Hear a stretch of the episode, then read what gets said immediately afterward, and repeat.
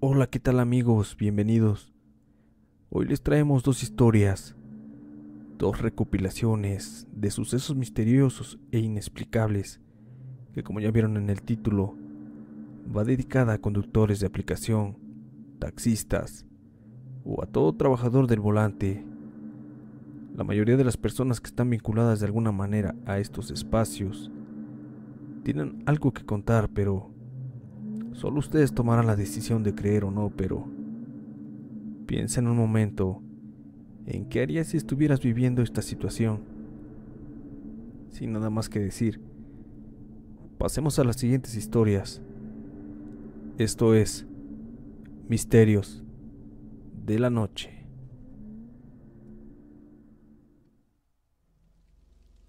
Hola. Mi nombre es Carlos y soy del estado de Puebla. Esto que quiero contar pasó por el año 2016.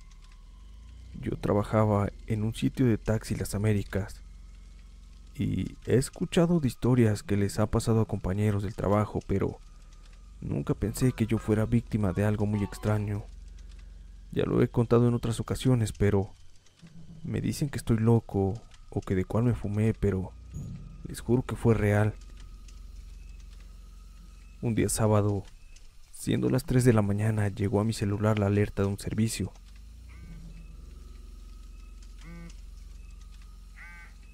Como aún me faltaba dinero para pagar la cuenta del taxi ejecutivo que trabajo, decidí atender el servicio, además que no era muy lejos de donde me encontraba, y el viaje era largo, lo que sería una buena paga.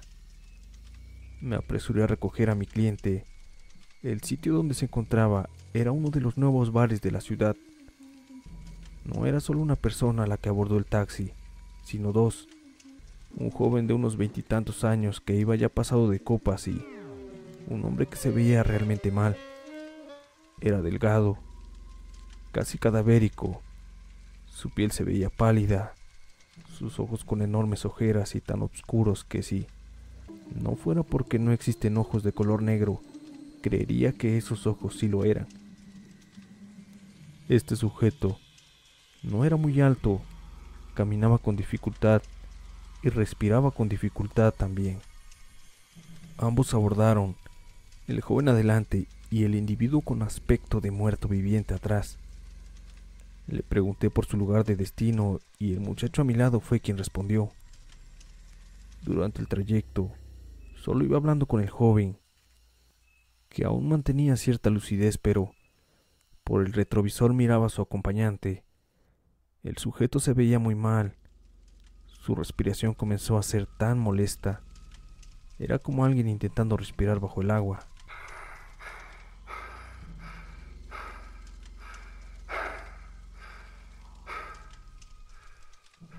¿Qué le pasa a tu amigo? le dije al joven, y él me miró con genuina extrañeza. Disculpe, tu amigo el de atrás. Asustado el muchacho, se alejó lo más que le permitía el auto de mí y miró rápidamente hacia atrás.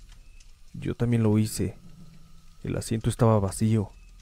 Detuve el auto y giré la mitad de mi cuerpo. El asiento estaba vacío y limpio. Tragué saliva, respiré hondamente y sujeté el volante con ambas manos. Disculpa, balbuceé intentando no alarmar más al muchacho. Le dije, creí haber visto a alguien más subiendo al auto. Creo que he trabajado demasiado. ¿Quieres que te lleve o te dejo en algún otro sitio para que pidas otro taxi? El muchacho indicó que preferiría que lo llevara hasta su casa.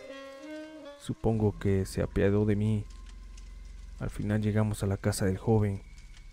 El chico me pagó me dijo que me quedara con el cambio. Le urgía bajarse de mi auto sin duda. Le devolví su cambio pese a sus muy amables intenciones. Nos despedimos y entonces se me heló la sangre. Detrás del chico volví a ver a aquel extraño sujeto. Me veía fijamente con sus oscuros ojos. Su piel era ahora más pálida que antes. El muchacho entró a su casa y esa cosa entró tras de él. Arranqué el auto y salí lo más rápido que pude de ahí. No sé lo que vi, No sé qué era o por qué pude verlo. Lo único que sé es que no quiero volver a verlo nunca más. Gracias por leerme. Te agradezco que sigas aquí, pero aún tenemos otra historia más. Y si te gusta nuestro contenido, te invito a que te suscribas y actives la campanita para que no te pierdas los videos que subimos. También nos puedes seguir en Facebook y Spotify. Y bien, pasemos a la siguiente y última historia.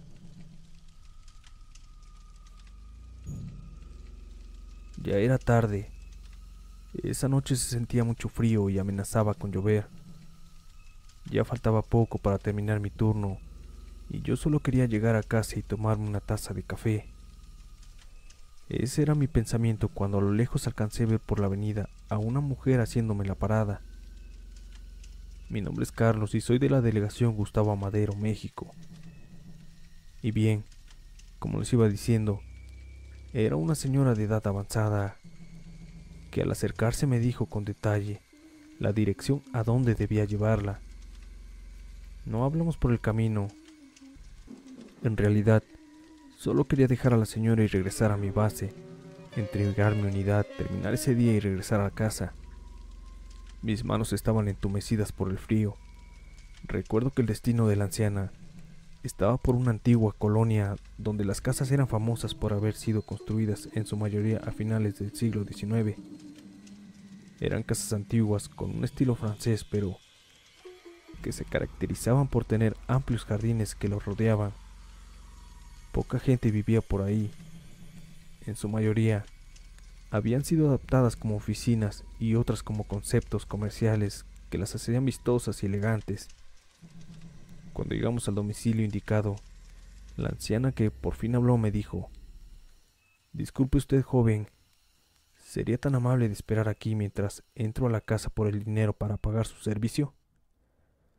Obviamente le dije que sí, que no había problema, pues dejaría encendido el taxímetro. La mujer entró a la casa dejando la puerta entreabierta. Esa antigua casa lucía descuidada. Comúnmente el mantenimiento de esas mansiones es costoso y me pareció normal, pues había varias así por esa avenida. Y empezaban a caer las primeras gotas de lluvia en forma de una brisa ligera que se estrellaban en las parabrisas a causa del viento. Ya se había tardado mucho mi clienta y bajé del auto con la intención de recuperar mi dinero lo antes posible y terminar mi jornada. Entré al jardín y me percaté que no había luces encendidas en aquella casa de grandes puertas. El viento se colocaba entre los follajes de los árboles silbando como si se estuviera quejando o sollozando. Las enredaderas habían crecido y la hierba estaba muy alta por el descuido del jardín. Me acerqué al portón y llamé a la señora un par de veces mientras sonaba el viejo aldabón en forma de aro para tocar la puerta. No hubo respuesta, entonces abrí ligeramente la puerta para hacerme escuchar, pero todo estaba oscuro al interior. Encendí la lámpara de mi teléfono móvil y alumbré hacia dentro de la casa, solo para ver unos muebles cubiertos con sábanas blancas y una polvosa mesita de centro con unas monedas en la superficie. Pensé en tomar el dinero equivalente al costo del servicio y salir de ahí. Al menos, eso me parecía lo justo en esos momentos. Me acerqué a la mesa y descubrí un viejo diario en el lado opuesto de las monedas. No pude evitar la curiosidad y le di un vistazo al encabezado para ver la fecha. Me llamó la atención una noticia con tintes amarillistas decía, fue encontrado el cadáver de una joven asesinada brutalmente al salir del trabajo. Las investigaciones de la policía reportan haber sido vista por última vez abordando un taxi. No leí más. Preferí salir de ahí y regresar en alguna ocasión que coincidiera con esa ruta. Al llegar a la calle, pude ver a una señora que caminaba apurada para no mojarse pues estaba reciendo la lluvia. La llamé pensando que sería alguna vecina del lugar y le pregunté, Buenas noches, señito. Tal vez usted conozca a la anciana que vive en esta casa. Estoy esperando mi pago, pero al parecer olvidó que me dejó aquí afuera. Aquella señora me miró con sorpresa y me respondió apresuradamente y con ansias de alejarse de ahí. En esa casa no vive nadie. Hace muchos años está abandonada. Se cuenta que la dueña murió de tristeza después de la muerte de su nieta, que era quien la cuidaba. Enseguida se marchó caminando apresuradamente. Yo me subí al taxi pensando que no era posible que se tratara de la misma anciana. Pasaban mil cosas por mi mente, pero lo que más quería era alejarme de esa vieja casona que ahora lucía más lúgubre y siniestra que antes. Una vez que estaba dentro del auto y cerré la puerta, pude ver en el espejo retrovisor algo que me heló la sangre e hizo que todos los pelos de mi cuerpo se erizaran de pánico. La anciana estaba en el asiento trasero mirándome con unos ojos vidriosos y unos dientes amarillentos. Su piel lucía visiblemente reseca lo que acentuaban las grietas de unas arrugas. Un olor a muerte llenaba el auto porque tenía las ventanas cerradas. Yo me agaché muy asustado mientras me repetía constantemente en mi mente que esto no estaba pasando, que era una pesadilla.